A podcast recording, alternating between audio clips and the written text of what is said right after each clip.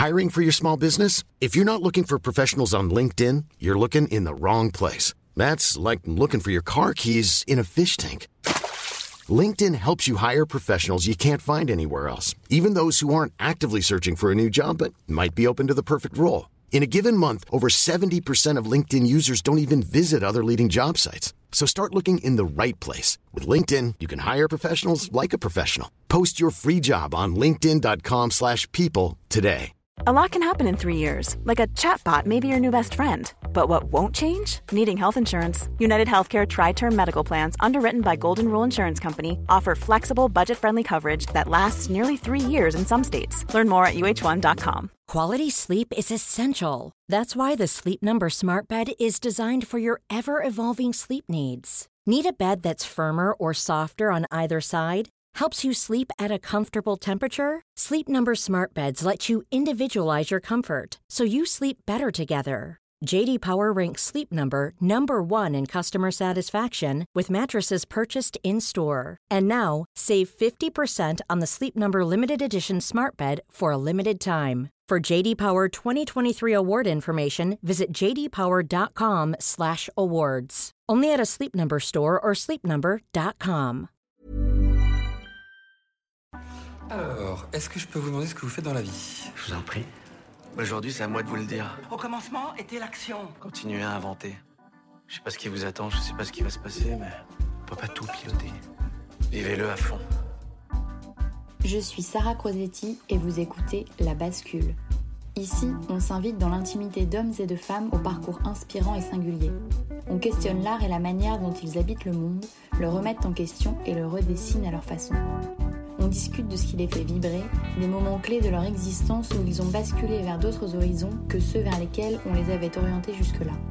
Écoutez leurs témoignages, écoutez-les redessiner le monde, en espérant que cela vous donne à votre tour l'envie de basculer vers de nouveaux horizons. Je bossais sur Oxford Street, tous les jours je passais devant Zara, les filles étaient habillées euh, fashion et tout. En fait, ça me générait des envies que j'ai plus après. Ça me générait aussi vachement d'envie de vacances parce qu'en fait, je tournais tellement euh, comme un poisson dans un bocal dans mon agence que le seul truc auquel je pensais, c'était mon temps dispo. Une fois qu'après, j'ai plus ce vide dans mon quotidien parce qu'en fait, j'étais omnubilée par ma passion qui prenait toute ma journée. Tous mes besoins se sont un peu évanouis, quoi.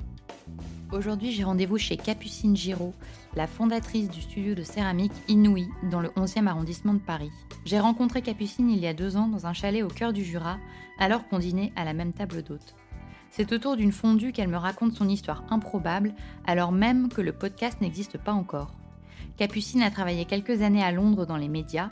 C'est au moment où elle commence à déprimer et trouver de moins en moins de sens à ce qu'elle fait qu'elle se met à la poterie avec une amie. Au début, ce n'est rien de sérieux, mais Capucine persévère jusqu'à décrocher un 4-5e pour passer un jour par semaine dans un atelier londonien. Il y a presque trois ans, Capucine rentre en France et décide d'ouvrir un studio de poterie pour y donner des cours. Après une multitude de challenges et d'aléas, elle ouvre enfin, le premier jour du confinement en mars 2020 et referme donc aussitôt, avant de réouvrir quelques semaines plus tard avec succès. Vous allez découvrir dans cet épisode une vraie leçon d'entrepreneuriat, mille conseils pour foncer, y croire, s'adapter et surtout, surtout, toujours voir le bon côté des choses. J'espère que cet épisode vous plaira et vous inspirera autant que Capucine devant son tour maculé de terre. Bonne écoute Alors, je m'appelle Capucine, j'ai 32 ans et je suis parisienne et j'ai monté un studio de poterie dans le 11e à Paris. Euh, pour que les gens viennent prendre des cours. Et il y a aussi un système d'atelier libre pour ceux qui savent déjà faire de la poterie. Et moi, c'est aussi là où je produis mes pièces. Et ça fait combien de temps du coup que tu as lancé le studio? Alors, la, date d'ouverture officielle du studio, c'était le jour du premier confinement. Donc, c'était, euh, je crois, le 10 mars, un truc comme ça. Et euh, du coup, ça fait théoriquement deux ans, mais en fait, la première année, on a été fermé, je pense, au moins la moitié de l'année. Euh, rien qu'en en confinement. Et après, il y a eu les couvre-feux aussi. Donc, euh, notre activité, elle a été super euh, réduite la première année. Moi, j'ai grandi en région parisienne. J'ai une famille, on est trois filles. donc, voilà.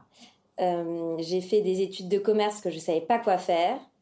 et puis, comme je ne savais pas non plus où faire de stage, j'avais un vieux cousin de mon père qui avait une agence de communication. Donc, mon père m'a dit, bah, t'as qu'à aller chez lui, euh, voilà, ça te correspondrait super bien. Bon, j'ai fait le premier stage, j'ai trouvé ça pas mal, euh, je me suis pas trop posé de questions. Et puis du coup, en fait, une expérience en emmenant une autre un truc, je me suis retrouvée à faire tous mes stages dans ce domaine, un peu par dépit. Bon, ça m'amusait, mais c'était pas non plus euh, à l'éclate, mais j'avais pas trop d'autres expériences, pour être honnête. Et du coup, euh, j'ai fini mon école de commerce, et puis là, j'avais fait un, une alternance chez Publicis où on m'avait dit ah tu serais euh, bien en planning stratégique voilà mais moi je me disais que j'allais pas avoir de, de job si facilement donc je me suis dit je vais faire un master j'ai fait un an de master au CELSA pour préparer ça. Et puis après je suis sortie du truc puis je me suis rendu compte qu'on était je sais pas peut-être je sais plus si on était une ou deux classes à tous vouloir faire le même job où je pense que qui était, donc planeur stratégique donc c'est ceux qui font des c'est ceux qui développent les stratégies de communication euh, voilà pour les marques. Et en fait donc on était peut-être je sais pas 40 euh, 50 mecs à vouloir faire ça et en fait euh, je pense qu'il y avait peut-être 10 places par an donc en fait je me suis dit c'est pas très réaliste ça et il se trouve que mon mec cherchait un boulot et euh, il était au dernier entretien d'un truc. Et puis c'est là où je me suis rendu compte qu'en fait, s'il avait le boulot, ben, on allait rester à Paris. Alors qu'en fait, on cherchait au même moment. Et que du coup, euh, c'était l'occasion d'aller euh, essayer un truc ailleurs. Voilà, on n'avait pas d'attache. Et du coup, il n'a pas eu le, dernier round. Et moi, j'étais trop contente. Et je me suis dit, bon, je lâche la bombe maintenant. Et du coup, à ma grande surprise, il a été chaud tout de suite. Et on a euh, décidé d'aller à Londres parce qu'on avait des copains là-bas et que en fait euh, lui parlait allemand moi espagnol donc déjà ça condamnait pas mal de pays et puis on, aurait bien aimé aller aux États-Unis mais on se dit ça va être trop galère les visas les machins bah Londres au moins si on se plante pas loin on revient on va voir et puis et puis donc on a déménagé là-bas on a vécu cinq ans là-bas et moi du coup j'ai bossé euh, pas en agence de com mais en agence média parce que j'avais passé deux mois de chômage, que ça m'a paru être une éternité. J'en pouvais plus. Chaque jour, on se levait, on réalisait qu'on perdait de l'argent. Donc, en fait, tous les trucs fun qu'on était venu faire à Londres, bah, c'était raté. donc, ça m'a mis une, une, petite pression pour trouver un truc. Et puis, j'ai fini par accepter ce job euh, de planeur média. Donc, en fait, c'est ceux qui négocient les, les, emplacements publicitaires pour les marques la première année, ça allait. Et puis, en fait, au bout d'un an, j'avais archi fait le tour. Euh, je végétais dans mon, dans mon agence, j'en pouvais plus. Et euh, en parallèle, comme ça, en loisir, j'avais commencé la poterie avec une copine. C'était pas sérieux du tout, quoi. On était chez un, un mec hyper créatif, mais qui n'était pas du tout euh, capable de transmettre un truc. Lui, son credo, c'était tout essayer. Donc, on essayait tout, mais mal. donc, on rigolait. C'était un peu le, la blague. Et puis voilà, et ensuite j'ai trouvé un, studio de poterie pour le coup euh, que j'adorais dans une petite ferme euh, à l'est de Londres avec une potière qui s'appelle Jess Joss qui, hum, qui, fait de la vaisselle pas mal pour des restos avec des, des émaux et des formes que je trouvais magnifiques. Et j'ai commencé les cours chez elle. Puis j'en ai fait un, deux, voilà, j'ai continué un peu comme ça. Et puis au bout d'un moment, ma prof chez elle, parce que j'ai deux profs là-bas, m'a dit qu'elle avait, euh, elle, euh, elle était dans un studio où il y avait un système d'atelier libre, où en fait on pouvait venir faire euh, ce qu'on voulait, et en fait on avait des forfaits à l'heure. Du coup, je me suis dit, bah, c'est trop bien ce truc, parce que bon, les cours, je progresse, mais en fait, c'est beaucoup d'entraînement, et puis j'en rêvais la nuit et tout. Je voyais pas du tout ça comme un job. Mais en revanche, ça m'éclatait et c'était une super source d'évasion après mon, boulot. Et donc, du coup, j'ai commencé comme ça. Et euh, je suis arrivée dans ce studio immense avec plein de gens qui faisaient de la poterie euh, à toute heure du jour et de la nuit. Donc, euh, j'ai trouvé ça ouf. Et puis, au bout d'un moment, je me suis dit, mais ce serait. En fait, j'en peux plus de mon job, j'ai envie de démissionner. Mais c'était quoi qui te. Enfin, qu'est-ce qui... Qu'est-ce qui te saoulait dans ton boulot? Bah, C'était répétitif. Honnêtement, je me disais qu'un robot aurait fait le taf aussi bien. Euh, mes collègues, c'était pas non plus euh, l'éclate. Euh, le système du, du, monde du travail anglais, c'est pas non plus ma tasse de thé. Hyper différent du système français, en fait. vachement plus en façade tout va bien, mais en fait ça, ça fonctionne pas de la même manière. Et donc j'étais pas hyper épanouie. Et puis surtout, euh, je voyais le job de ma boss et j'avais pas envie d'avoir son job. Donc en fait, au bout d'un moment, euh, ça faisait déjà euh, deux ans et demi. Bon ben voilà, c'était un peu, fallait que je trouve autre chose quoi, clairement. Et du coup, ben une fois que j'ai testé le truc en autonomie, le tournage en autonomie, ben là ça, ça a complètement décuplé mon envie de, de faire ça tout le temps en fait. Et c'est quand le moment où, du coup, ça a un peu basculé dans le sens, euh, tu faisais ça pour t'amuser, et puis à un moment, tu as envisagé le truc de manière professionnelle? Alors, c'est venu petit à petit. Euh, en fait, j'ai vraiment euh, touché le fond dans mon job peut-être en février. Ouais, je me souviens parce que c'était la période de mon anniversaire.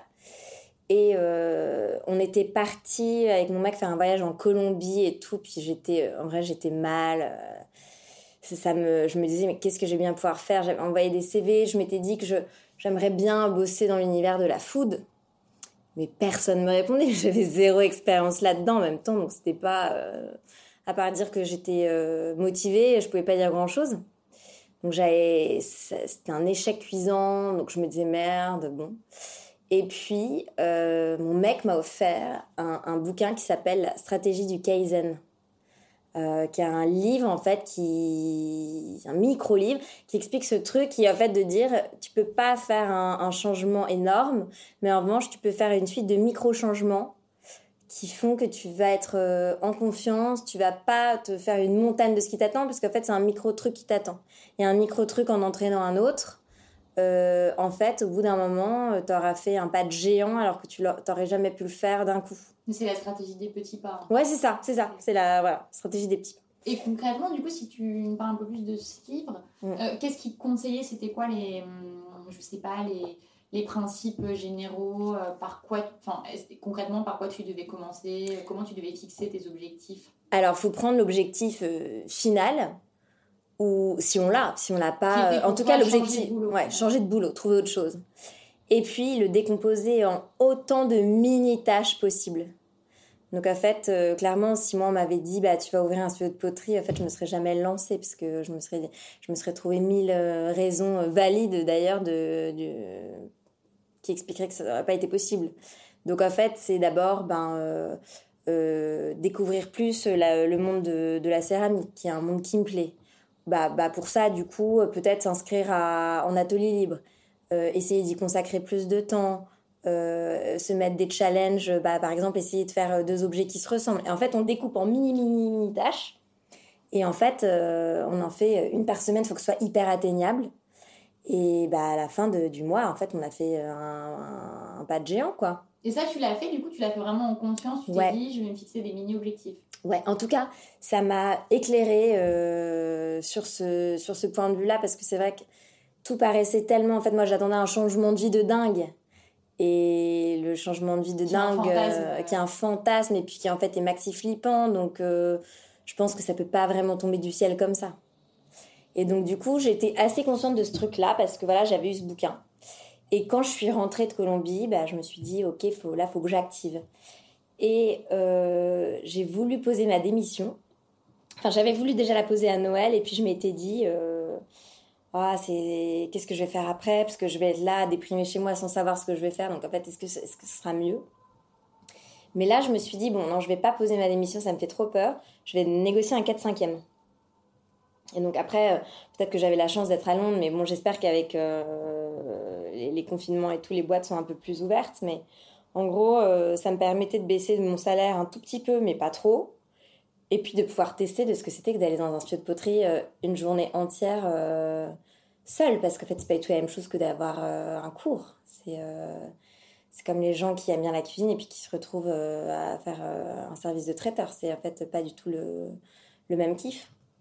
Et donc du coup, j'ai eu la chance que ma boîte accepte et je me suis lancée. C'était génial parce que j'ai rencontré plein de gens à la poterie qui venaient eux régulièrement donc euh, j'étais au contact de, mordus comme moi, euh, qui connaissaient beaucoup plus de choses que moi, donc c'était super. Et puis euh, voilà, j'ai testé vraiment le truc. Mais ça c'est marrant parce que ça, ça, ça fait écho à un des, des podcasts que j'ai enregistré avec Pedro Correa qui appelle ça l'aïkido professionnel, qui est selon lui, en gros, utiliser les forces du système pour s'en affranchir. Et en fait, dans ses forces, il y a effectivement profiter au maximum du chômage, du 4-5e, enfin de tous ces outils-là, tu vois, pour, ah bah comme tu dis, ne pas. Parce que le changement brutal n'arrive jamais et qu'en fait, du coup, tous ces outils-là, ils t'accompagnent dans le fait que justement, ça va te permettre en douceur d'aller là où tu as envie d'aller, tu vois. Et du coup, toi, ça rejoint exactement ça, le fait de dire, bah, je décide de prendre un 4-5e. Ouais. C'est hyper malin. Bah, en fait, c'est clairement, c'est j'avais rien à perdre. Mm. J'en pouvais plus de mon job, j'étais à deux doigts de démissionner. Et en fait, je pense que c'était aussi ça, j'avais tellement touché le fond, je m'en foutais tellement de s'y virer que je me suis dit, bah, en vrai, j'ai rien à perdre. Et à partir de là, j'ai tout négocié vraiment mieux qu'avant, quoi j'étais vachement plus confiante parce qu'en fait, j'étais sans filet.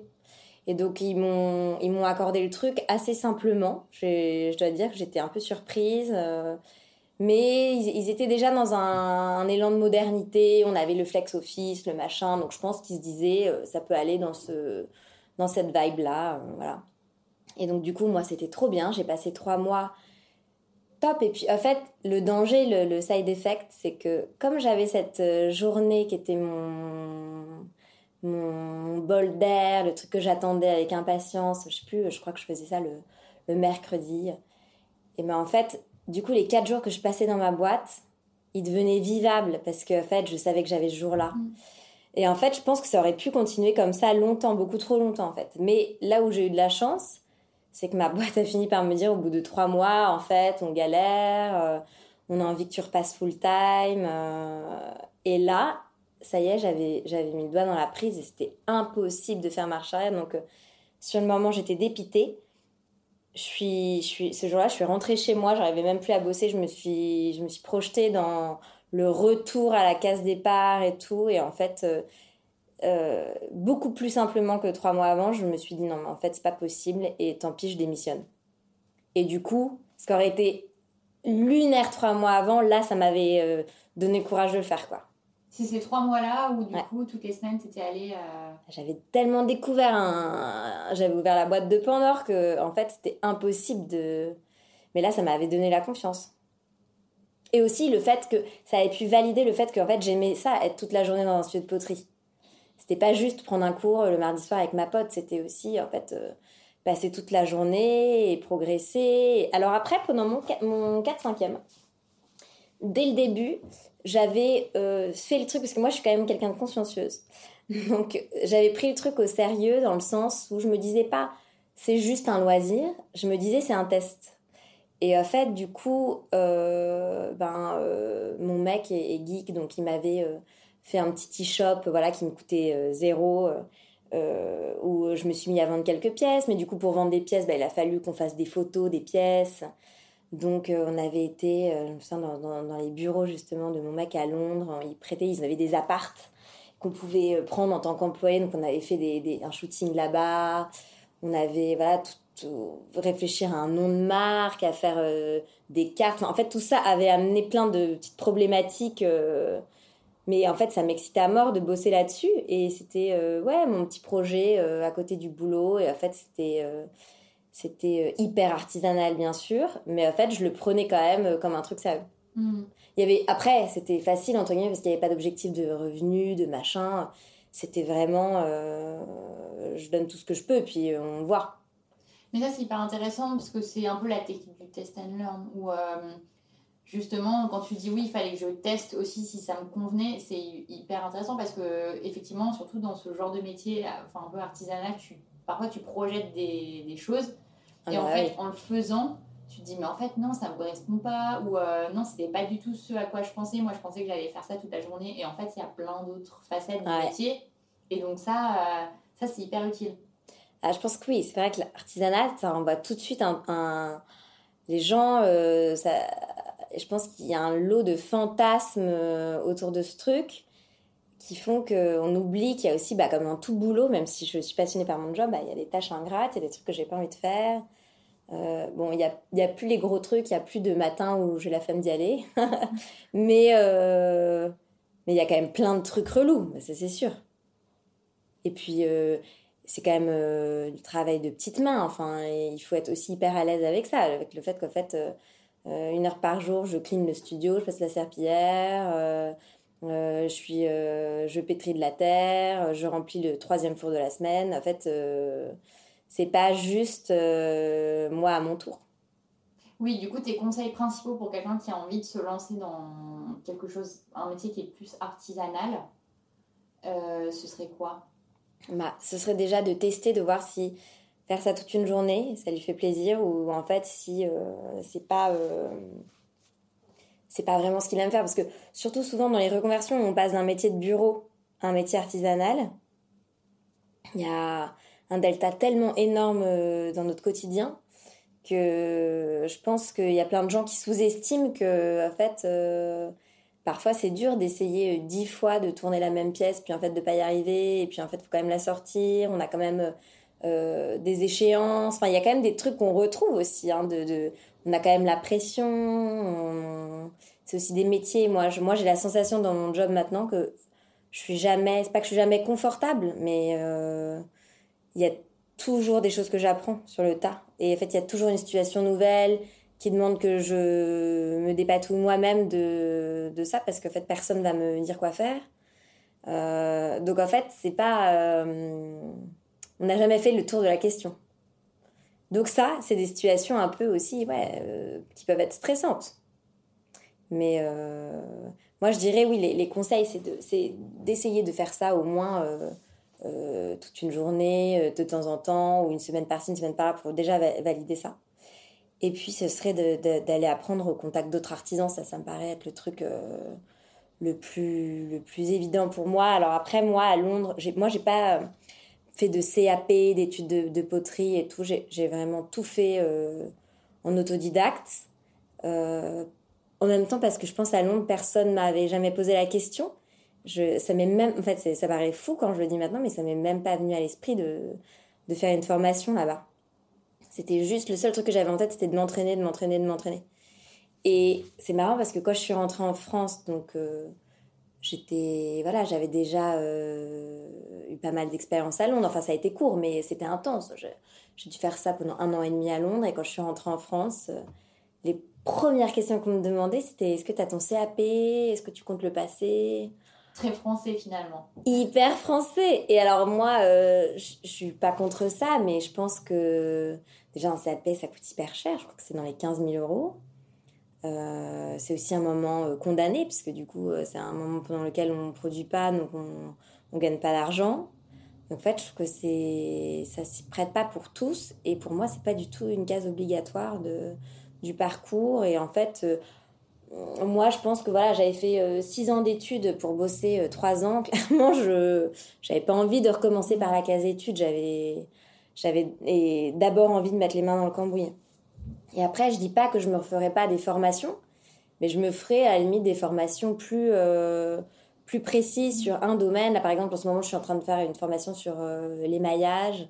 C'est super euh, pointu, c'est de la chimie pure. Genre, j'aurais eu ça en, en étant étudiante, j'aurais pas du tout euh, suivi à mon avis. Mais là, le fait que j'ai une application tangible derrière fait qu'en fait, je m'intéresse comme je me serais pas intéressée il y a quelques années au truc. Donc, euh, bon, je sais pas que j'envisage pas les études, mais moi, je trouve que c'était pas le truc qui me correspondait. Et en fait, à la place de ça, ben, moi- du coup, quand je suis rentrée en France, j'ai été euh, assistante de studio. Oui, parce que si on reprend le fil, donc tu, Ouais. tu démissionnes. Donc oui, j'ai démissionné. Du coup, ben, j'ai pu aller à mon studio de poterie tous les jours. Ok, donc à partir de là, tous les jours, tu étais au studio. Tous les jours, j'étais au studio.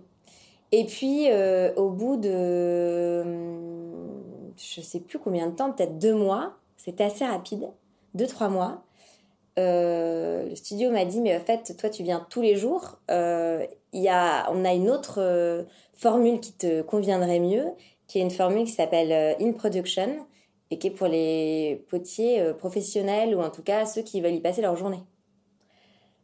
Donc euh, moi j'étais hyper impressionnée, je me sentais, je me disais non mais moi je peux être tout professionnel, oui je veux bien, je, veux- venir tous les jours mais je pas être tout niveau. Ils m'ont dit bah oui mais en fait on, on peut plus te faire cumuler d'abonnements dans, dans la partie loisirs donc si tu veux un truc tous les jours euh, t'as pas le choix faut que tu fasses ça.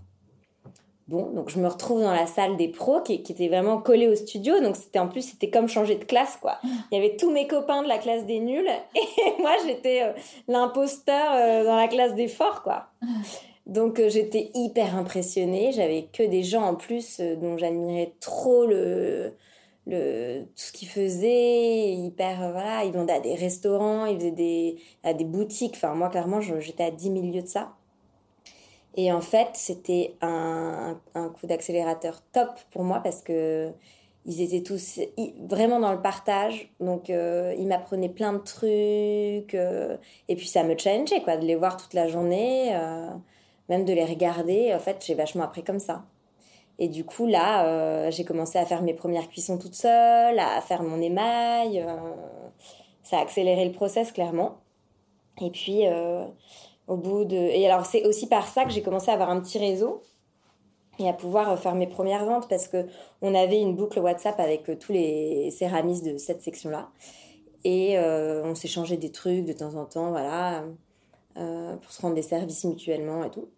Et un jour, quelqu'un poste comme un, message d'une de ses amies en disant bah voilà, j'ai une copine qui a besoin d'assiettes pour un resto. Enfin, c'était un super club. Euh, est-ce que quelqu'un se sent de faire des assiettes? Moi, je fais pas de vaisselle. Donc voilà, si quelqu'un veut la commande, euh, appelez euh, James, blabla.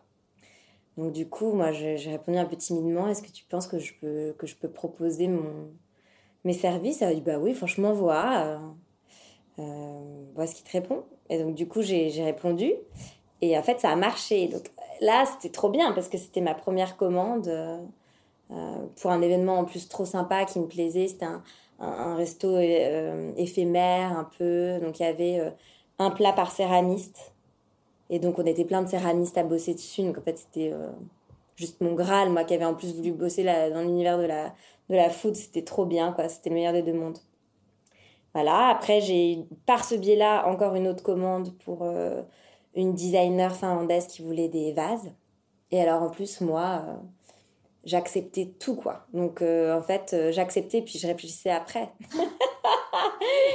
et là, euh, clairement, je m'étais pas du tout rendu compte de la technicité du truc, mais en fait, c'était une forme hyper compliquée avec des des, des, des vagues, mais qui faisait que ça déviait les défier les lois de la force centrifuge, quoi. Donc, en fait, le truc s'effondrait tout le temps. Enfin, je, je galérais, j'avais jamais tourné autant de terre. Donc, en fait, euh, tout était nouveau et compliqué. Et, là, tu faisais aider là-dessus, du coup, tu sollicitais euh, un peu. Alors, euh, au début, non. Et puis, en fait, après, j'ai fait, fini par réussir à faire une forme qui était une forme compliquée. Moi, j'avais galéré. Mais bon, j'ai réussi à le faire. Et puis après, elle m'a recommandé des, choses. Et là, notamment un vase où je me suis dit, non, mais en fait, là, j'ai réalisé déjà comme j'ai galéré au premier. Là, ça va pas être possible. Et du coup, là, euh, j'ai été dans, dans un autre petit studio entre-temps parce que le, le, mien avait déménagé. Donc, j'ai trouvé quelque chose plus proche de chez moi. Et euh, là, j'ai une copine qui dit, ah, faudrait qu'on trouve des, des commandes. Une fille du studio avec qui je m'entendais bien. Puis je lui dis, bah moi, il y a cette commande-là qui, que je vois passer sur cette boucle WhatsApp, mais clairement, je me sens pas de, de faire euh, tout. Mais si toi, tu peux faire cette forme qui est hyper compliquée, euh, et moi, je fais l'autre forme, et comme ça, on l'a fait à deux. Et en fait, du coup, on a eu la commande comme ça. Donc, euh, et on a commencé à bosser à deux comme ça un petit peu. Donc, après, elle, a eu une commande pour un restaurant, et en fait, c'est toujours un gros volume d'un coup, donc c'est pas facile à gérer. Et en fait, ça nous permettait d'étaler toute la production et d'avoir un niveau cool mais constant. Et là, déjà, c'était parti, euh, pour toi, professionnellement, c'était une évidence. Ah là, ouais. Ouais, ouais. En tout cas, euh, je m'éclatais. Et puis, en fait, je faisais des micro-ventes. Hein. Je sais même pas combien je gagnais. C'était des, des clopinettes. Mais en fait, euh, il y avait aussi un truc dont je me suis rendu compte c'est que autant quand je bossais dans mon agence média, là, je, je, bossais sur Oxford Street, tous les jours je passais devant Zara, machin, les filles étaient habillées euh, fashion et tout. En fait, ça me générait des envies que j'ai plus après. Euh, les envies de fringues, euh, ça me générait aussi vachement d'envie de vacances parce qu'en fait, je tournais tellement comme un poisson dans un bocal dans mon agence que le seul truc auquel je pensais, c'était mon, mon temps dispo, donc mes loisirs, mes vacances dans quel super resto j'allais pouvoir aller dîner, machin et tout. Et en fait, une fois qu'après, j'ai plus ce vide dans mon quotidien parce qu'en fait j'étais omnubilée par ma passion qui prenait toute ma journée que j'ai plus besoin de le soir. En fait j'étais contente de rien faire. Les vacances bon je vais pas dire que j'aime pas les vacances j'adore les vacances mais euh, j'ai pas besoin d'aller à l'autre bout du monde trois semaines pour survivre l'hiver quoi. Et tu penses que tes besoins aussi euh, se sont amoindris ou que ton niveau de vie a été beaucoup plus bas? Ah bah ouais, parce que ça pour le coup, donc en fait, quand j'ai démissionné à Londres, il n'y a pas de, il a pas de chômage. Mm. Donc euh, et puis de toute façon, j'avais démissionné, donc la question se posait pas. Euh, mais du coup, effectivement, on était à deux sur le salaire de mon mec, euh, qui était pas non plus payé des milliers et des cents, qui était bien payé, mais voilà. Mais donc du coup, on s'est retrouvé à deux avec ça. Mais alors j'ai de la chance déjà que lui aussi soit à fond dans ma reconversion. Je pense qu'il m'avait vu hyper malheureuse dans mon job, donc en fait ça lui faisait hyper plaisir. Il s'est investi tout de suite, il m'a créé euh, euh, mon e-shop. Je faisais aussi des ventes sur les petits marchés, parce qu'à Londres il y a plein de marchés de céramique, donc je faisais ça. Il venait avec moi et tout, je me disais pour lui c'était l'enfer en vrai. Mais il était sympa, il venait. Il m'aidait à installer le stand, à porter toutes les céramiques. En fait, en vrai, c'était une galère. Et, euh, et du coup, il était à fond. Et financièrement, la question, en fait, elle s'est même pas trop posée. Euh, je savais que lui, euh, ça le dérangeait pas. Lui, c'est pas quelqu'un de très dépensier. Et moi, mais bah ouais, tous mes besoins se sont un peu euh, évanouis, quoi. Comme par magie. Donc, c'est vraiment à partir du moment où j'ai fait de la poterie que j'ai commencé à beaucoup moins dépenser en, en fringues, en sorties, en vacances.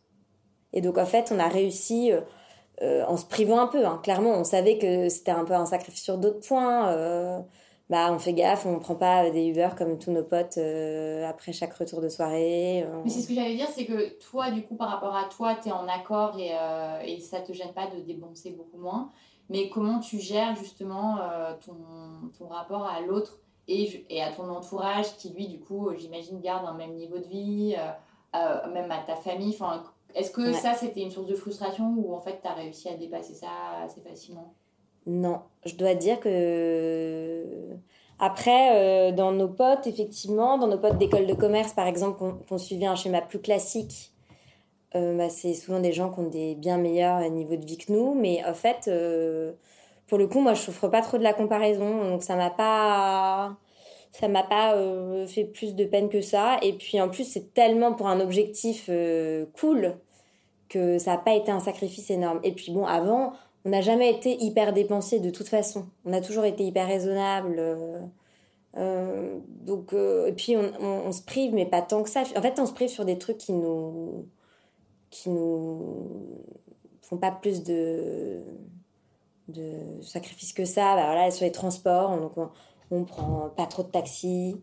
Euh, les vacances, eh ben, euh, on peut aller dans un hôtel hyper simple et c'est pas, euh, c'est pas quelque chose qu'on regrette de notre vie d'avant. On n'a jamais claqué des milliers des cents dans les mm. hôtels. On, jamais on, a, on se fait des Deliveroo. On n'a pas trop les petites dépenses comme ça. Mm. On n'a pas de compte Netflix. alors que je pense que par exemple, tous nos potes, ils ont tout ça tout le temps. non. Et ouais, ouais, en fait, c'était pas tant de sacrifices pour nous est-ce que tu avais des peurs ou des angoisses euh, au moment où justement c'était un peu la bascule et que tu commençais à faire de plus en plus de, poterie Non, en fait, je dois dire que j'ai. Au contraire, je pense qu'on m'a enlevé euh, euh, un poids qui me, qui me pesait, tu vois, vraiment dans les trois ans où j'ai bossé pour ma boîte de médias. Les deux dernières années, en fait, vraiment, j'étais j'étais euh, vraiment devenue euh, complètement euh, déprimée par mon quotidien. Donc en fait, je pense que de plus y aller, tout d'un coup, je, je, je, me suis mis à revivre. Et en fait, il y avait aussi quelque chose que j'ai trouvé génial, c'est que dans la reconversion, alors je sais pas si c'est toutes les reconversions déjà, je pense, et en plus, encore plus à mon avis quand c'est pour un métier artisanal, mais l'engouement de notre entourage, qui sont à donf derrière ma reconversion, donc en fait, c'est galvanisant aussi. Donc, ça me met tout de suite dans une dynamique euh, hyper euh, positive, euh, valorisante. alors que moi, je m'étais toujours dit, ben, je suis une fille, j'ai pas de passion. mon job, c'est je, je m'embête, je sais pas ce que je veux faire. Et puis tout d'un coup, bah, j'étais la fille qui se reconvertissait dans sa passion. En fait, c'était un, un, changement énorme. Et en fait, ma, ma, passion pour la poterie, elle est née vraiment au fur et à mesure, en faisant les cours, en faisant un peu mon 4-5e et tout. Mais en fait, elle a fait que grossir à partir du moment où j'ai plus pratiqué. Bah après, il y a une forme de pugnacité aussi dans ce que tu racontes. C'est que tu t'es aussi donné les moyens d'être passionné. Enfin, de ce que j'entends, c'est que tu vois, tu y allais hyper régulièrement, tu consacrais du, du temps aussi à ça. Et euh, enfin, tu, tu, le minimises un peu, mais mine de rien, euh, je trouve qu'il y a quand même une forme de courage et euh, d'obstination, tu vois, dans le sens où c'est pas, pas venu tout seul. Enfin, souvent, les gens se disent, il y a un truc qui va me tomber dessus et ce sera ma passion. Mais en fait, quand on écoute ton récit, enfin, c'est pas trop ça qui transparaît. Ah non, ça m'est pas tombé dessus comme une évidence. Franchement, quand je repense à mes premiers cours, c'était la blague. ma pote et moi, on revenait de nos cours de poterie, c'était le, sketch pendant une demi-heure au dîner sur euh, on a encore fait des moules. on faisait n'importe quoi dans l'atelier vu que le mec savait pas nous apprendre à, faire du tour. Bah, en fait, on savait pas, on savait rien faire. Donc euh, on avait trouvé des vieux moules et on, on disait bah, en fait c'est ça, c'est nul. Mais non, et après il y a un autre truc qui m'avait vraiment beaucoup aidé à Londres quand, j'étais euh, en plein questionnement dans mon job il y avait un organisme qui s'appelle Escape the City. Et je crois que ça existe encore à Londres. Et en France, malheureusement, l'équivalent français, je crois, n'existe plus. Ça s'appelait Fuyons la Défense. Mais ils avaient fait un truc génial. C'était un petit workshop euh, de euh, peut-être 2-3 heures, un soir de semaine. Donc le truc indolore. Euh, et là, il y avait une des filles de la boîte qui animait une petite conférence sur la reconversion mais ils avaient une approche en fait géniale. Parce que c'était pas euh, c'était hyper pratico-pratique.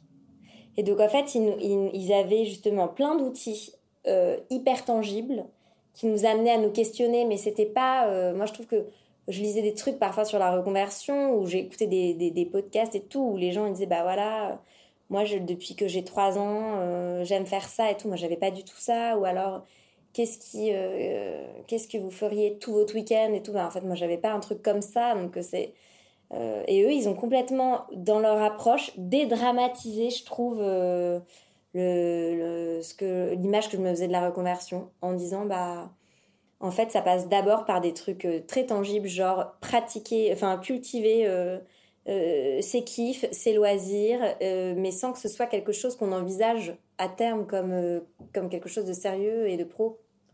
Donc en fait, c'était super. On a déjà de rencontrer d'autres gens dans son cas, parce que euh, je pense que c'était que des gens comme moi qui étaient au bout du roule, euh, qui, avaient, euh, qui savaient plus par quel chemin prendre le truc. Et en fait, ils avaient des questions super bien orientées qui faisaient qu'en fait, c'était pas la question en mode mais qu'est-ce que je peux répondre à ça? C'était pas quelle est ta passion, mais en fait, c'était plutôt euh, est-ce qu'il y a une activité que tu fais où tu te rends compte que par exemple, euh, euh, tu te rends compte deux heures après que tu as oublié de déjeuner, tu t'en étais pas rendu compte? Est-ce qu'il y a un truc dans le monde qui te frustre? Enfin, en fait, il y avait plein de manières d'approcher les trucs. Et surtout, il nous disait, il faut pas attendre la bonne idée, le machin, le truc de génie, il faut faire plein de MVP et d'avoir des, des, MVP, euh, minimum euh, viable product. Donc c'est tester plein de petits trucs. Et en fait, euh, il Ça, c'est une des bases de l'entrepreneuriat. bah ouais. ce qu'on t'apprend quand tu étudies l'entrepreneuriat. Mais c'est bête de pas le. Enfin, l'apprendre à beaucoup plus de monde et élargir le. Mais bien sûr. Mais c'est fou. Moi, je, mais en fait, y a, après, une fois qu'on le voit sous ce prisme-là, on se dit, mais on pourrait tellement tout tester euh, avant de se lancer, en fait. Mais moi, je suis pour que je suis dix mille fois pour le test. Un jour, il y a une, une fille qui m'a appelé qui, qui, voulait des conseils sur la reconversion. Et elle, elle était passionnée de bijoux anciens et donc elle voulait euh, lancer un, une boutique de bijoux anciens. Mais elle me dit, mais voilà, ça coûte cher. Après, il faut que j'investisse dans les bougies, dans les, dans les bijoux. Faut que je trouve une boutique. Je lui dis, là, tu vas trop loin. Euh, typiquement, moi, le conseil que je lui avais dit, c'est ouvre une page Insta tu vas acheter des antiquaires, tu n'achètes même pas les bijoux, tu prends une photo. Euh, si tu arrives à trouver un, acheteur, tu cours acheter la bague. Et, euh, et si, euh, si elle est vendue entre temps, tu dis bah elle est déjà vendue et puis tu passes pour une rockstar. En fait, c'est il y a plein de manières de, de, simplifier un business et après, si ça marche, et ben là, euh, ok pour investir, ok pour euh, te donner plus de moyens. Mais en fait, au début, il y a plein de choses qu'on peut faire un peu de manière euh, édulcorée, quoi. Oui, parce que tu te rends compte aussi rapidement que la plupart des freins qu'on a, c'est des freins psychologiques. En fait, on croit que c'est des freins financiers, pratiques, etc. En se disant, oui, il faut que je crée un site, ça va me coûter un développeur à X euros. Et en fait, derrière ça, tu te rends compte souvent que c'est des freins psychologiques. En fait, tu te, tu te mets ça pour pas faire ton projet tout de suite et te dire, de toute façon, il faut tellement investir que ça sert à rien que je lance tout de suite. Bah oui, mais ça c'est sûr. Et d'ailleurs, dans, le truc d'Escape the City, il y avait. Euh, on devait classer nos, nos, nos, barrières, nos freins. Et c'était. Alors souvent, c'était le frein financier. Je pense que c'est quand même le premier frein pour tout le monde. Euh, et encore, on a de la chance d'être en France où euh, bah, souvent on peut avoir des ruptures, de, du chômage pour aider, machin. Et, mais curieusement, à Londres, là où c'est un peu plus impitoyable, en fait, où chacun doit s'autogérer, bah, j'ai l'impression qu'il y a beaucoup plus de reconversion parce qu'ils ont, ils ont moins de barrières psy. Et d'ailleurs, c'était marrant, après mon premier cours de poterie, j'avais sympathisé avec une, une, anglaise et puis on, sort du, du, cours. Et puis donc on avait fait quatre cours en tout et pour tout. Et puis euh, elle me dit Ah, moi je crois que je vais, je vais me lancer, je vais devenir céramiste. Moi, je me dis Mais la fille, elle a fait quatre cours et elle envisage ça. Ça me paraissait lunaire. Et en fait, je pense que c'est trop. C'est génial de ne pas se mettre de limites. Mais après, il faut qu'il y ait un côté réaliste. Mais en tout cas, c'est trop bien de se dire, bah pourquoi pas, en fait, euh, si ça me plaît, si c'est mon truc, euh, go. Trop, trop bien. Mmh. Et donc, toi, tu as ce déclic un peu psychologique. Là, tu commences à faire tes petites commandes à Londres. Mmh. Et euh, à un moment, tu, re, tu, rentres en France. Ouais. On est rentré en France euh, avec mon mec. Ça faisait 5 ans qu'on était à Londres. Et puis, euh, nos potes commençaient à partir. On avait un peu fini un cycle et tout. Et puis. Euh, du coup, on s'est dit, bon, bah, on, aimerait bien revenir à Paris et, on est rentré s'installer. Et là, du coup, euh, je me suis dit, euh, j'avais cette idée hyper lointaine de créer un studio, mais c'était pas, j'avais pas envisagé ça dans un futur si proche. Et donc, en fait, je suis allée rencontrer les, bah, j'ai juste regardé sur internet les studios de poterie à Paris et puis j'ai, j'ai été les rencontrer. Et en fait, euh, il y a un studio dans lequel j'ai pu être prof et un studio qui avait besoin d'un assistant studio. Donc assistant studio, techniquement, c'est vraiment tout, toutes les tâches de petites mains dans un studio, euh, faire les enfournements, euh, recycler la terre, nettoyer euh, après les cours. Euh, voilà, c'est vraiment toutes ces petites tâches-là. Et hum, du coup, j'ai fait ça pendant pas longtemps, en fait, peut-être trois mois. Ouais, enfin, ça a peut-être duré 4 mois en tout. Mais je me suis rendu compte très vite, parce que du coup, je produisais dans les deux studios en parallèle pour cette commande de vases qui était une fille avec qui j'avais travaillé à Londres et qui euh, voulait me recommander des vases. Et moi, comme je venais d'arriver, que je connaissais personne, pour le coup, aucun potentiel client ici, que j'avais plus du tout mon réseau anglais et tout, que je connaissais aucun céramiste français, je me suis dit, bah, faut, surtout que je la prenne cette commande, parce qu'en fait, euh, ça se trouve, ce sera ma seule et unique commande de, de l'année. Donc, euh, c'était des vases assez gros. Il y en avait une certaine quantité. Et en fait, euh, les délais de cuisson étaient hyper longs dans les deux ateliers où j'étais, parce que on était à l'approche de Noël. Donc, c'est toujours des moments de rush, où tout le monde veut avoir ses pièces cuites. Et puis, euh, moi, ils étaient volumineux, et j'en avais 40. Donc clairement, en fait, euh, ma cliente, elle, elle attendait ses vases. Moi, j'étais incapable de lui donner une deadline. Et en fait, euh, je me suis dit, ok, bah, c'est jamais rentable. Là, ça fait 4 mois que j'y suis pour produire 40 vases. Euh, euh, en fait, j'arriverai jamais à en vivre ici si je compte sur quelqu'un d'autre pour gérer tout l'aspect cuisson et donc calendrier. Et du coup, en fait, je me suis dit, bon, bah, il faut, il faut que j'ai mon endroit à moi. J'ai un petit peu regardé les, les, les ateliers de, partagés, mais c'était souvent loin de, du, de là où j'habitais. J'avais plus envie, comme à Londres, d'aller euh, faire une heure de transport dans la Pampa pour, euh, pour aller à mon atelier et tout. Donc je me suis dit, bon, bah, je vais visiter des, des locaux. Un peu de. J'avais pas trop d'idées de, d'idées de, taille. Et financièrement, tu te disais. Enfin, euh, c'est possible ah bah, je me suis dit, euh, oui, je me suis dit, je vais adapter. Une fois que j'aurai trouvé l'endroit, je vais trouver le moyen de financer le truc. Mais ça, c'est marrant ce mindset. Tu vois, je pense que c'est vraiment un truc que tu peux transmettre, tu vois, de dire, bah en fait, tu fais les choses et, et on verra bien après la difficulté. Alors que tu vois, les trois quarts des gens vont se dire, mais attends, mais je vais jamais pouvoir payer un loyer, euh, j'ai pas de fiche de, enfin, j'ai pas de fiche de paie ou de fiche d'activité ou quoi que ce soit, et donc ne vont même pas chercher. Là où toi, tu te dis, j'ai un besoin, je cherche. Ouais, alors ça c'est vrai parce que pour le coup, je pense que vendre un truc, tout, moi j'avais fait une école de commerce aussi, j'étais pas, euh, j'ai pas fait une, une école d'artisanat, donc en fait j'ai. Ouais, mais je suis pas sûre que ça vienne de là, hein. Je sais pas. Je pense que c'est une façon de réfléchir qui est, euh, comme tu le dis, j'essaye d'abord de combler le besoin et après je verrai la façon de le faire. Ouais. Et en fait, surtout, je me dis. J'accepte les euh, commandes et je verrai après euh, comment il faut la faire. Tu vois, alors qu'il y a plein de gens qui vont se dire en amont, oh là là là, je sais pas du tout faire ça, bien sûr que j'accepte pas. Ouais. Et alors que toi, tu as un peu le cheminement inverse. Eh ben, mais sur ces commandes, je me suis fait des stress, mais. je m'étais dit, moi, je comptais faire ma poterie tranquillement. En fait, je me retrouvais euh, à aller tourner la nuit parce qu'en fait, j'avais accepté une commande, mais euh, euh, je galérais, donc je mettais dix fois plus de temps que n'importe qui. Donc en fait, il, me fallait un temps infini pour faire le truc. Donc je. Oui, c'est aussi comme ça que tu as dû progresser énormément. Ah bah, c'est sûr qu'en vrai, c'est que ces galères-là qui m'ont fait techniquement progresser en tout cas. Ça, c'est sûr. Parce que bah, quand on produit pour un resto, il y a une exigence. On ne peut pas arriver avec deux assiettes euh, qui n'ont pas le même calibre, c'est pas possible. Donc en fait, euh, oui, il va falloir produire le truc. Et donc là, pour ton, ton local, c'est pareil. Tu te dis, bah, je visite. Ouais. Et euh, si on me dit, ok, je, verrai, je verrai après comment il faut faire pour, pour y accéder. Bah en fait, oui, je m'étais, en fait, je m'étais tellement projetée sur ça va être hyper long. Donc je, je savais pas, j'avais pas de brief pour des agents immobiliers. Je, je disais, bah, je veux un studio, ça peut être euh, une boutique, mais ça peut être aussi dans un immeuble, ça peut être un, un 20 mètres carrés comme un 50 mètres carrés. Enfin, c'était un peu lunaire, je pense. Et euh, j'ai été voir un premier truc nullissime dans le 18e. Sauf que moi, il neigeait et tout. Donc j'avais passé la journée à essayer d'aller repérer des locaux. Mais en fait, ça marchait pas du tout. Les mecs étaient pas sur place ou les locaux étaient euh, improbables dans des caves euh, avec, euh, oui, 10, mètres carrés euh, au, rez-de-chaussée et puis 100 mètres carrés dans une cave.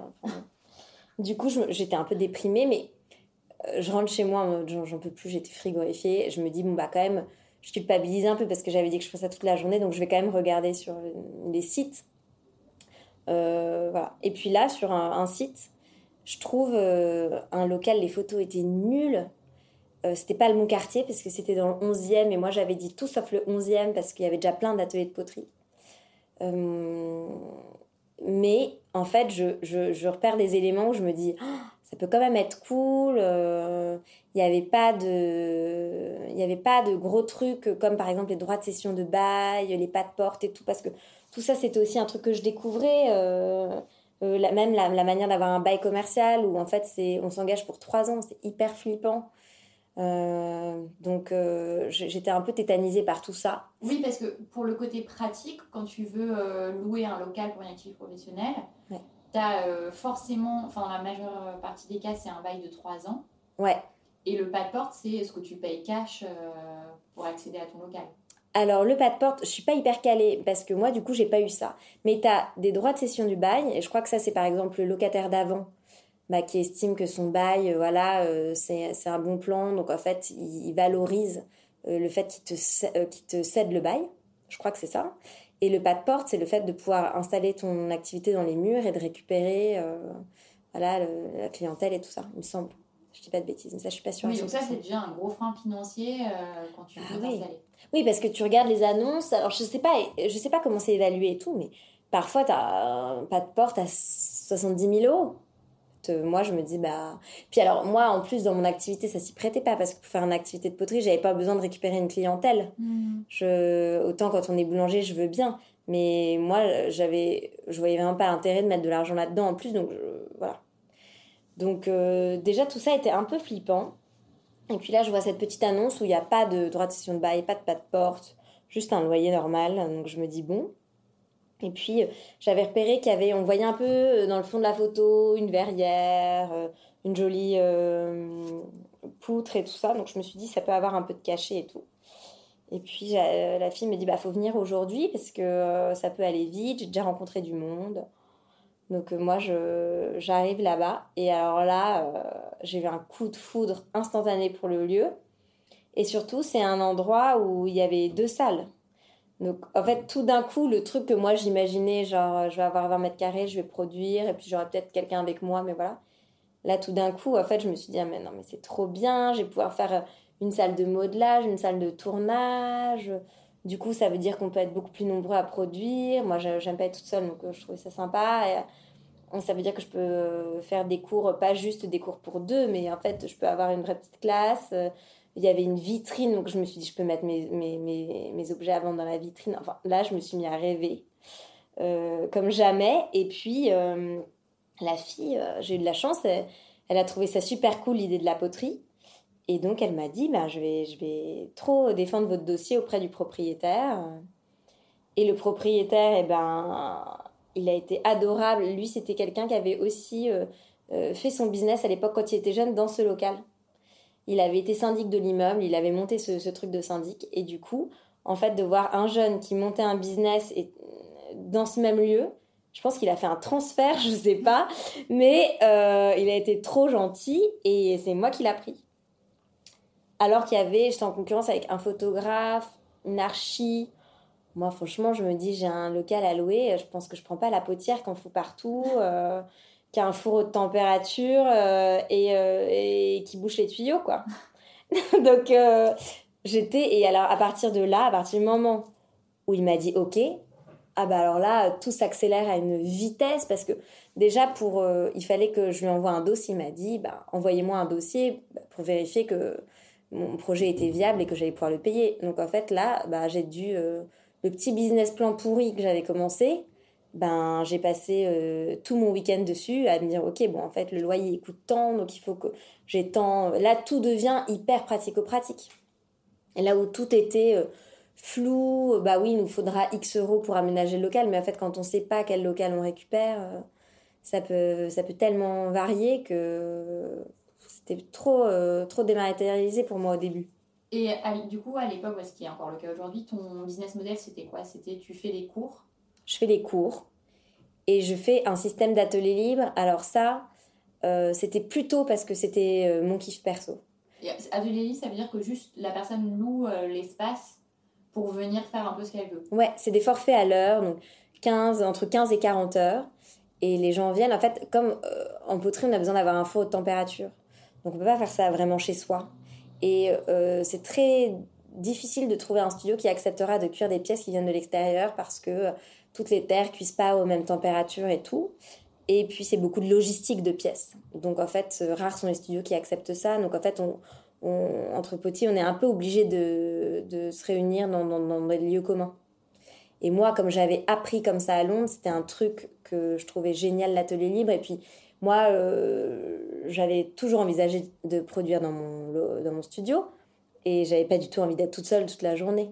Et les cours la journée, ben, on peut en faire un peu, mais effectivement, en France, les gens, ils travaillent quand même majoritairement la journée. Donc on peut faire quelques cours, mais euh, je pourrais pas faire des cours que la journée. Et puis euh, moi, ça m'allait bien de faire les cours le soir et la journée de produire avec des gens en atelier libre. Donc en fait, le truc, c'est un peu dessiné comme ça. Euh, Mais au début, tu sais pas si ça va marcher du tout, en fait. Toi, tu te dis, j'ai envie de faire ça, mais tu sais pas s'il y a une demande. Non, j'ai du mal à me rendre compte de manière tangible, mais j'y crois, j'ai une conviction. Je vois bien que euh, les ateliers où je suis euh, prof et l'atelier où, je suis en, en, assistante de studio, parce que je continue à bosser euh, là-bas en attendant, bah, je vois bien qu'il y a quand même du monde, que ça suscite de l'intérêt, que moi, dans mes amis, j'ai de plus en plus de gens qui veulent essayer la poterie. Donc en fait, je il n'y a pas de chiffres hein, dans ce secteur. à la CCI, ils m'avaient demandé de faire un une étude avec euh, une étude chiffrée. franchement, j'avais rigolé en mode bah, où voulez-vous que je trouve des chiffres sur euh, les fréquentations des studios de poterie en France? En fait, c'est tellement niche. Euh, c'est pas sur Xerfi qu'on trouve ça, quoi. Donc, euh, franchement, je, à part ma, ma, ma conviction, non, je savais pas. Et tu pensais un peu à l'échec ou pas du tout? Tu disais si ça marche pas, je ferai autre chose ou alors juste tu, tu disais dans tous les cas ça va fonctionner? Non, franchement, je crois que je n'ai pas envisagé l'échec. Mais euh, effectivement, l'histoire de on signe le bail et puis on peut partir que dans trois ans, ça, je dirais que c'est le point qui m'a fait. Euh, tu avais quand même un bail de trois ans. En fait, tu es obligé. Un local commercial, enfin, je sais pas si tu es obligé, mais je crois que la majorité, si ce n'est tous, ça fonctionne comme ça. C'est ce qu'on appelle les 3-6-9. Donc, on peut partir tous les trois ans. Donc, théoriquement, je suis engagée jusqu'à la fin de la troisième année avec mon bailleur. Mais après, par exemple, la fille d'avant, ce qu'elle avait fait, c'est qu'elle était partie euh, avant et elle avait trouvé un remplaçant. Donc, je pense aussi, je m'étais dit, bon, bah, au pire, il acceptera que je fasse ça. Et, et voilà. Et je. Et après, j'avais pas beaucoup d'investissement dans le, dans le local. Tu avais ton four? J'avais mon four. Alors, en fait, pour, pour financer, moi, comme j'ai une, un peu une phobie de l'administration et tout, j'ai pas eu envie de faire un prêt bancaire. Ça, pareil, c'est un truc, je, je m'en faisais un monde du prêt bancaire parce que, euh, bah déjà, j'ai jamais fait de prêt de ma vie. Euh, ça suscite d'avoir. Euh, alors, le business plan que j'avais fait, du coup, pour mon bailleur, j'aurais pu l'utiliser pour la banque, mais en fait, je sentais bien que le truc n'était pas non plus maxi convaincant. C'était pas hyper pro. Et puis en fait, j'avais pas vraiment d'idée des chiffres non plus, donc je crois que j'y croyais. C'est pas que j'y croyais pas, mais c'était dur à défendre parce que oui, je pouvais faire comme si, mais au fond, j'étais pas persuadée moi-même. Du coup, je pense que ça se serait ressenti. Et puis, euh, en fait, savoir que l'échéance tombe et que là, il faut rembourser, machin, tout ça me, faisait vraiment peur. Et du coup, ce que j'ai fait, c'est que euh, j'avais un peu d'argent euh, perso parce que je m'étais mariée et l'été d'avant. Du coup, j'avais l'argent de la liste de mariage que j'ai complètement pompé dans, le, dans l'atelier de poterie. Et puis, j'ai fait un crowdfunding. Génial. Euh, autant parce que euh, ça permet d'avoir des financements. Mais alors, c'est pas vraiment. Enfin, c'est un financement sans être un financement, c'est une avance de revenus. Donc, c'est des revenus qu'on n'aura pas après, donc il faut le prendre en compte. Mais là, il se trouve que moi, j'avais besoin d'un petit capital de démarrage. Donc ça, c'était top, aussi bien pour l'aspect financier que pour l'aspect com. Parce que du coup, euh, on est, on est obligé de communiquer sur l'avancée, on est, euh, on est dans, le jus, et surtout, le, le, ce que j'avais pas forcément anticipé, c'est que du coup, les gens, ils, se, ils sont à fond dans le projet, et en fait, ça, c'est un moteur énorme. Parce qu'ils envoient plein de messages, ils suivent l'avancée sur les réseaux sociaux, le truc. En fait, ça, du coup, c'est très galvanisant. On est porté par ça et en fait, on a envie de partager encore plus. Et à titre indicatif, du coup, tu avais fait un crowdfunding de combien à peu près? Euh, Je crois que j'avais récolté 30 000 euros. Ah, ce qui est quand même pas mal. Hein ouais, en fait, c'était, euh, j'avais vendu des cours en avance et j'avais vendu des pièces. Et tu as vérifié à motiver quand même pas mal de gens que tu connaissais pas ou c'était quand même principalement euh, friends and family? Alors le crowdfunding, moi je suis convaincue que ça part déjà des friends and family, c'est sûr, et que si on n'arrive pas à les motiver eux, c'est mort. euh, du coup, euh, clairement, le cercle 1, c'est le premier écho, c'est sûr. Mais en revanche, il y a vraiment plein de gens qui ont participé que je connaissais pas. Et alors ça, en fait, c'est les gens qui font le plus plaisir parce que mmh. on se dit Trop bien, ça veut dire que notre projet, euh, c'est pas euh, pas complètement euh, fou. Il y a vraiment des gens que ça va intéresser. Et c'est un peu la première façon de se rendre compte aussi je trouve. Parce que du coup ces gens qui me connaissaient pas et qui achetaient des cours bah, je me disais génial en fait j'ai déjà un client qui, qui va venir quoi. Et en fait au début on est tellement pas sûr que bah, ne serait-ce qu'un client, ça nous fait un immense plaisir.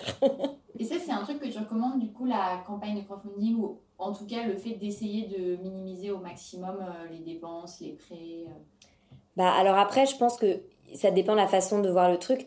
Moi, je l'ai pas conçu euh, ce projet comme une cash machine. C'était c'était pas d'un point. Enfin, si bien sûr qu'il y avait un, côté business, mais c'était aussi parce que moi, à titre perso, pour pour ma pratique de la céramique, j'avais besoin de ce lieu. Donc, c'était un peu mêlé. Euh, je pense que si, si ça avait été peut-être juste un business et les gens qui sont prêts à faire ça, les entrepreneurs qui, développent une idée vraiment dans, le, but d'avoir quelque chose qui grossit et qui euh, est rentable, euh, peut-être qu'une banque c'est plus approprié. Moi, je pense que le crowdfunding, surtout qu'il y avait vachement cet aspect communautaire, ma... c'était assez personnalisé, c'était des gens qui suivaient ma reconversion, du coup, là, c'était un peu l'aboutissement du truc, enfin, une étape en tout cas de plus. Du coup, ça s'y prêtait bien. Une banque, j'aurais peut-être moins été convaincante, alors que quelqu'un qui a un super business plan, qui se dit, ben, moi, je vais faire un atelier énorme, il va y avoir euh, tel euh, retour sur investissement, blablabla, quelqu'un qui est fort dans ce domaine-là, euh, je pense qu'une banque, ça peut être super pertinent. Mais moi, c'était pas mon. Je pense que j'étais pas de ce calibre-là, en fait. En tout cas, moi, le truc génial avec le crowdfunding, c'est aussi qu'il y a cette dimension communication qui est top. Ça, c'est un bon conseil pour le coup. Ben ouais, en fait, quand moi, alors moi j'avais déjà fait une page Instagram.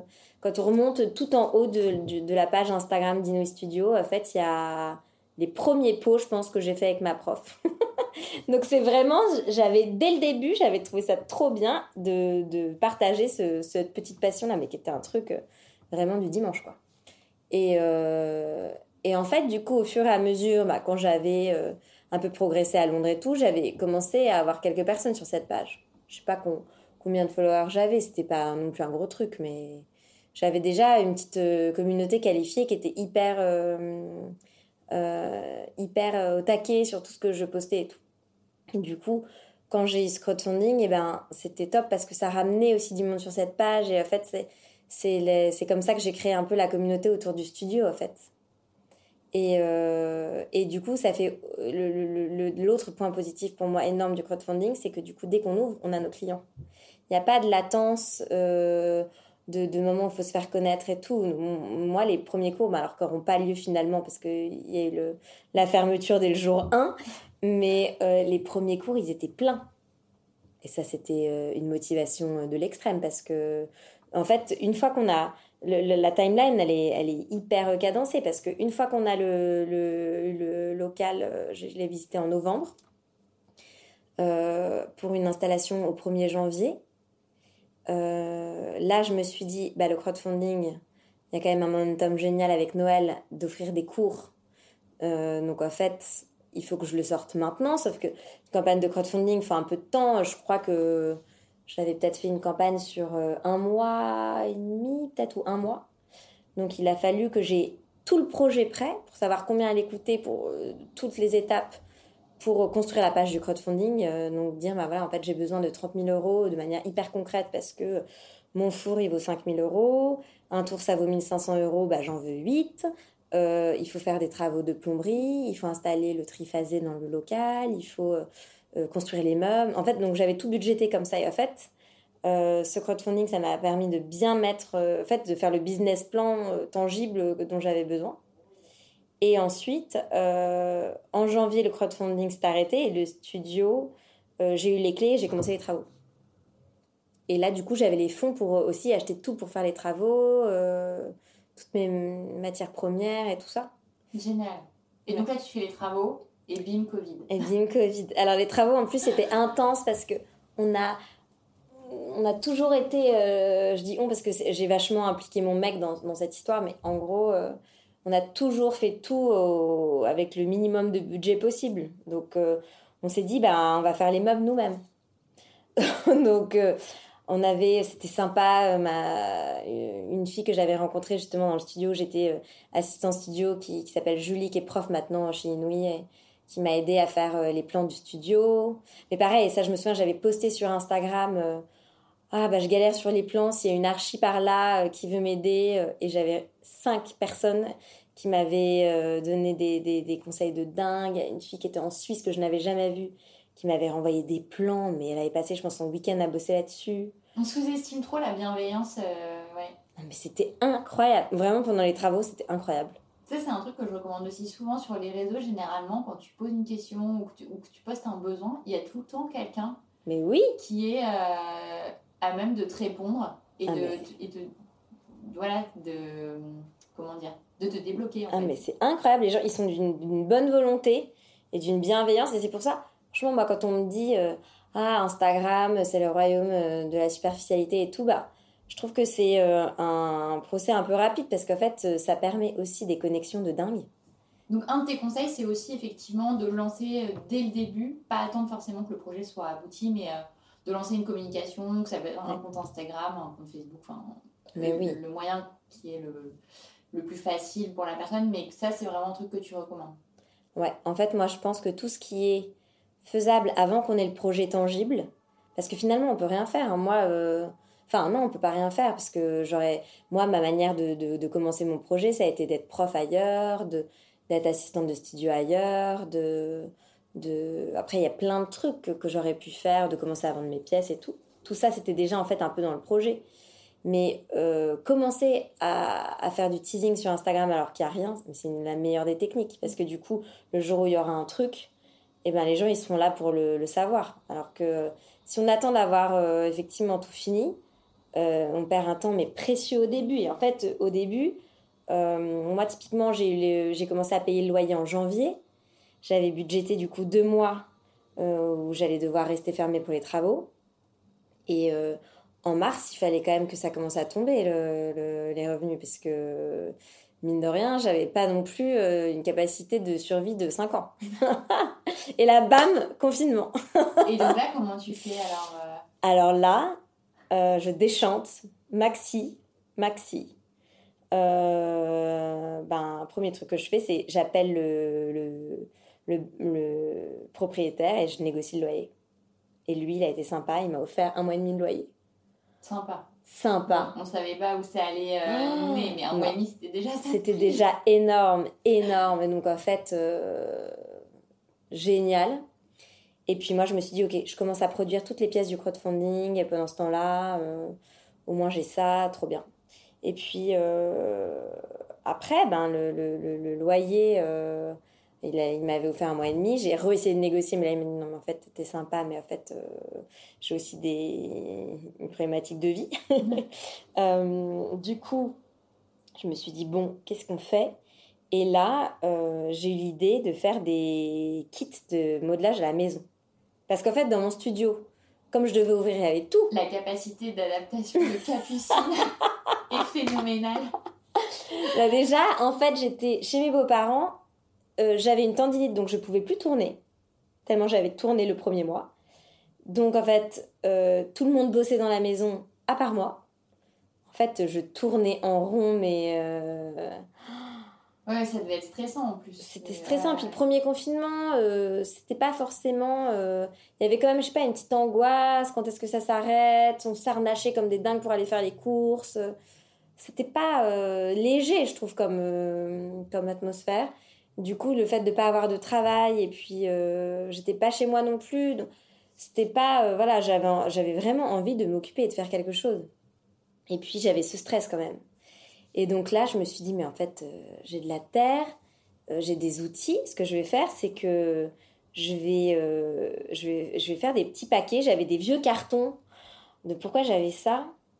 Euh, j'avais des vieux cartons j'en ai recommandé. Enfin, je sais plus pourquoi, j'avais des caisses au studio. Je me suis dit, bah, ça, ça pourrait faire des kits.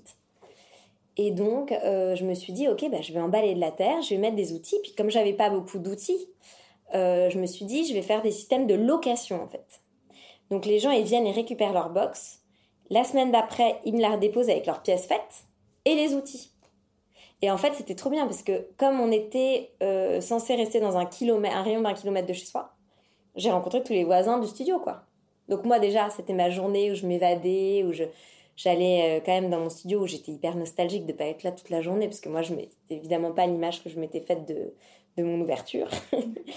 euh, du coup, c'était trop bien. Je rencontrais pour le coup que presque que des inconnus parce que c'était vraiment une clientèle hyper locale.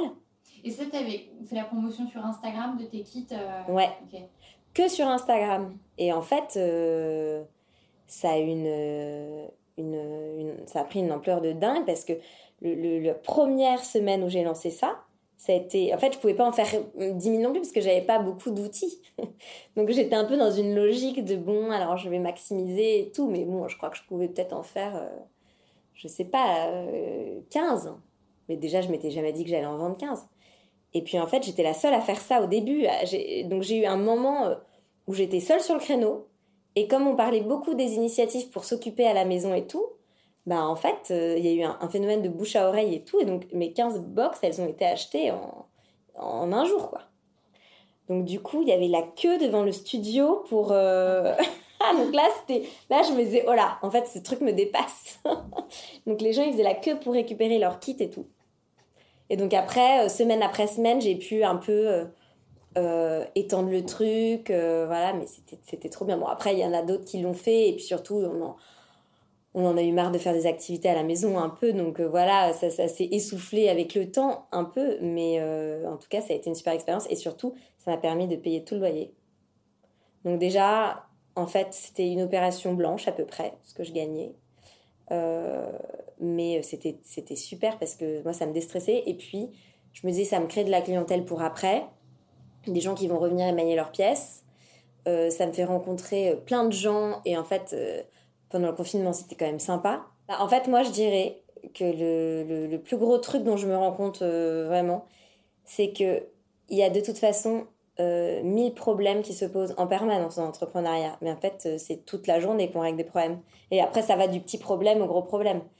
Mais en fait, il faut se focus au maximum sur le positif et sur euh, et si on commence à se morfondre devant un problème et eh ben en fait notre journée devient un enfer.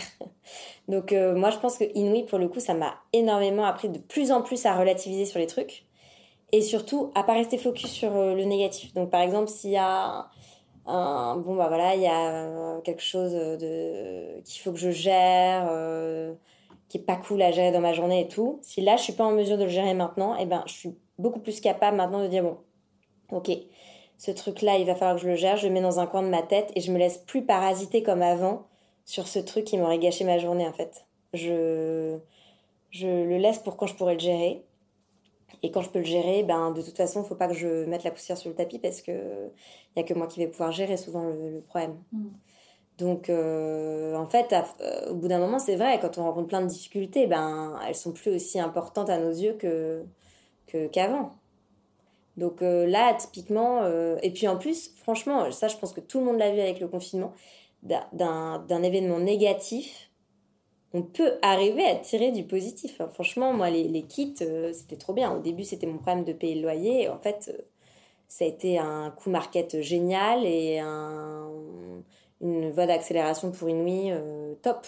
Ça va peut-être enchaîner sur une de mes dernières questions pour toi. Alors, tu en as déjà donné beaucoup, mhm. mais si tu avais un ou deux conseils à donner à des gens qui ont envie de se lancer dans l'artisanat, mhm. ce seraient lesquels?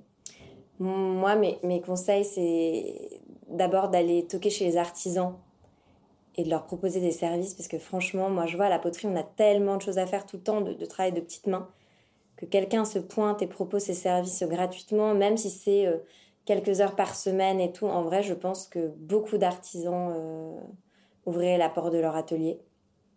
Et en fait, l'immersion, euh, je pense que c'est clé. Ne serait-ce que pour faire ailleurs euh, les erreurs qu'on fera chez soi après, quoi. En fait, on gagne beaucoup de temps à, déjà avoir ça. Ça permet aussi de se rendre compte si c'est notre plaisir. Et puis, euh, ce serait de, de, de prendre le truc de manière personnelle, de, prendre le truc de manière sérieuse dès le début. Même si c'est hyper artisanal, même si c'est notre meilleur ami en fait, qui achète nos tasses, il faut le prendre au sérieux et puis il faut pas se dévaloriser. Et puis hier, c'est une copine, euh, elle qui bosse en. qui a une marque de joaillerie, qui m'avait dit ça euh, en Angleterre Fake it until you make it. Et bah, franchement, c'est vrai que ça marche trop bien.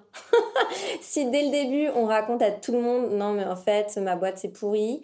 J'attends toute la journée dans mon studio qu'il y ait un client qui se pointe et en fait, euh, j'en peux plus, je gagne pas d'argent et, et je suis au bord du suicide. En fait, ça va attirer personne. Et alors que si on raconte l'histoire, peut-être enjolivée au début, euh, euh, ouais, ben en fait les gens, le, message du bouche à oreille qui, se transmet, c'est oh, euh, j'ai ma pote qui a monté ça et ça cartonne. Et en fait c'est vachement plus positif que de dire ma pote elle a monté un atelier de poterie, franchement c'est dur et tout. et donc en vrai, je pense que c'était un super conseil ça. Bah, on va rester là-dessus, cette petite note positive. Merci Capucine. Merci. Pour retrouver toutes les références et les ouvrages abordés dans ce podcast, rendez-vous dans la description du podcast ou sur le compte Instagram French Bontemps.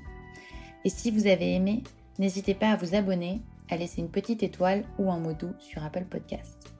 À bientôt pour un nouvel épisode de La Bascule. Even on a budget quality is non-negotiable. That's why Quince is the place to score high-end essentials at 50 to 80% less than similar brands. Get your hands on buttery soft cashmere sweaters from just 60 bucks, Italian leather jackets, and so much more. And the best part about Quince, they exclusively partner with factories committed to safe, ethical, and responsible manufacturing. Elevate your style without the elevated price tag with Quince. Go to quince.com slash upgrade for free shipping and 365-day returns.